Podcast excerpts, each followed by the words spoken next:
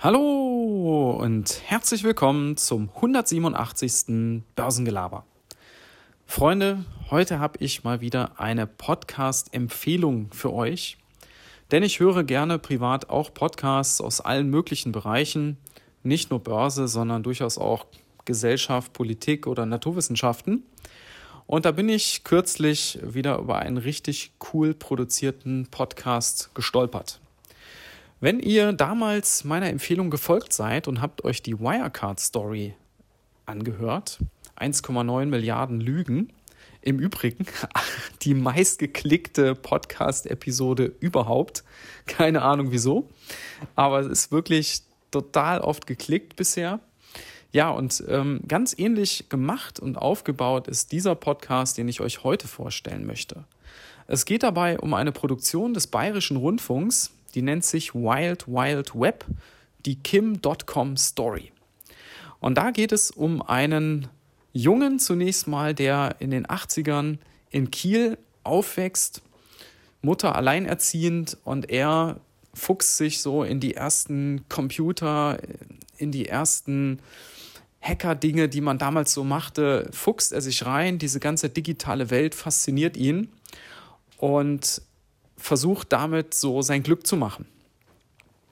Und das Ganze entwickelt sich. Irgendwann äh, ist er dann in München, versucht dort Anschluss zu finden an die Schickeria, steht da vor dem legendären P1 und möchte rein.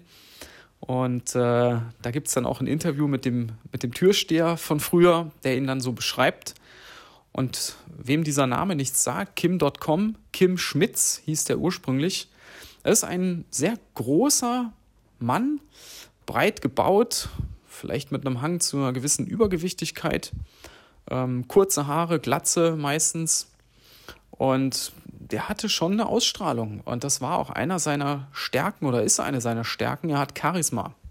Ich habe das damals, äh, als ich jung war, tatsächlich auch immer mal wieder verfolgt, weil er hat es geschafft, tatsächlich bis in die Medien zu kommen.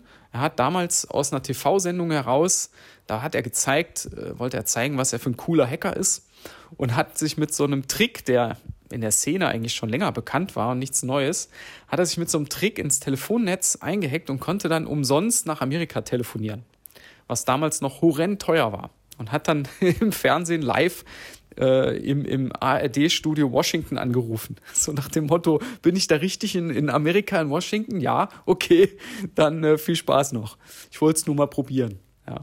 Also, er hat immer versucht, wirklich nachher berühmt zu werden. Er hatte, hat immer einen Geltungsdrang, bis, bis heute eigentlich. Hat dann ein Unternehmen gegründet ähm, und sein größter Coup, finanzielle Art, wenn ihr so wollt, war tatsächlich die Gründung von Mega Upload. Das war so eine Art Spotify Netflix. Man konnte sich dort einwählen und konnte dort kostenlos Musik und auch Filme downloaden. Das Problem war nur, das waren alles Raubkopien. ja, und das hat dann die, die Hollywood-Industrie, die Musikstudios auf den Plan gerufen. Ähm, das hat die große Politik auch in Amerika auf den Plan gerufen, die Geheimdienste und so weiter. Und ist dann darin gemündet, dass er vor einigen Jahren in Neuseeland festgenommen wurde von einer Spezialeinheit, seine Sachen konfisziert. Also ihr merkt schon, das ist so, eine richtigen, so ein richtiger Agenten-Thriller. Also total spannend. Und das Ding ist wirklich schön produziert mit Effekten. Äh, die Sprecherin Janne Knödler macht das sehr, sehr gut. Die haben auch versucht, Kim zu erreichen. Der wohnt mittlerweile immer noch in Neuseeland.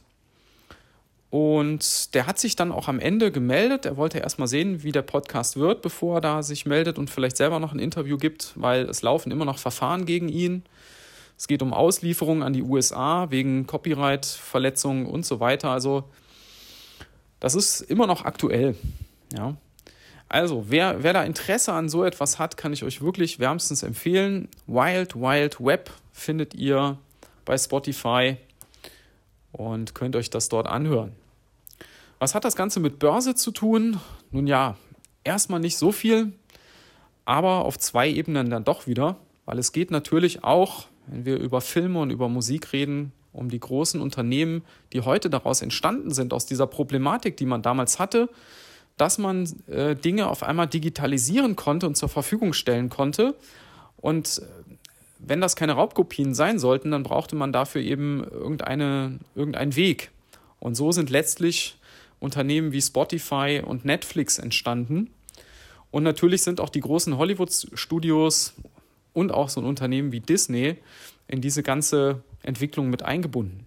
Und das Zweite, was man daraus lernen kann, ist vielleicht, dass man nicht zu gierig sein sollte. Ja? Denn äh, Kim Schmitz hat seinen Geltungsdrang und seine Gier nach immer mehr Anerkennung und Macht und Geld ja, nicht nur Glück gebracht. Ja.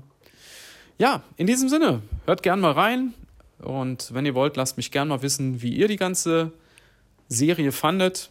Ihr wisst ja, wo ihr mich findet. Und ansonsten wünsche ich euch einen schönen Tag und bis dann. Ciao.